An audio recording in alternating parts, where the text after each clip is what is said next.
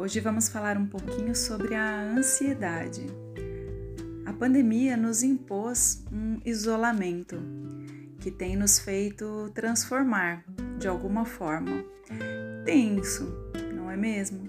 Mas também é importante refletir sobre as questões que nos têm levado aos efeitos dessa pandemia, e um deles é a ansiedade. Uma pesquisa apontou que em dezembro de 2020, 80% da população brasileira já sofria com a ansiedade. E destas, 65% já sofriam com os sintomas. Um dado preocupante, não é mesmo? Pois hoje já estamos passando do primeiro trimestre de 2021. Acredito que esse dado já deve estar bem mais elevado. O importante para esse momento é buscar alternativas para não estar inserido neste contexto da ansiedade. Duas coisas importantes que devemos levar em consideração é o controle e a impermanência.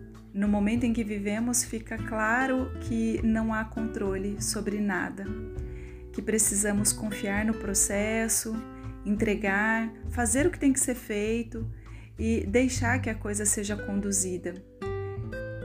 É necessário aguardar, esperar passar, mas fazendo aquilo que podemos fazer. Outra coisa é a impermanência. Nada é fixo. Tudo flui, o tempo todo se movimenta.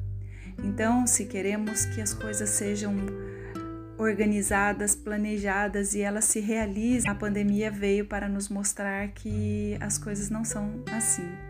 Será necessário um pouco mais de calma, um pouco mais de flexibilidade para que possamos seguir adiante.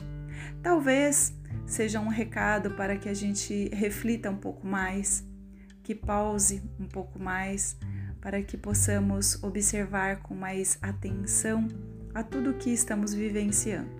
E aí, você já está inserido nessa estatística dos ansiosos?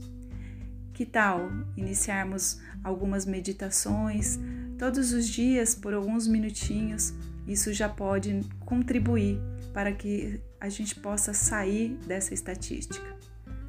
Caso você queira fazer alguma meditação específica, nosso site possui várias meditações que pode contribuir para esse processo. Então, seguimos firmes adiante.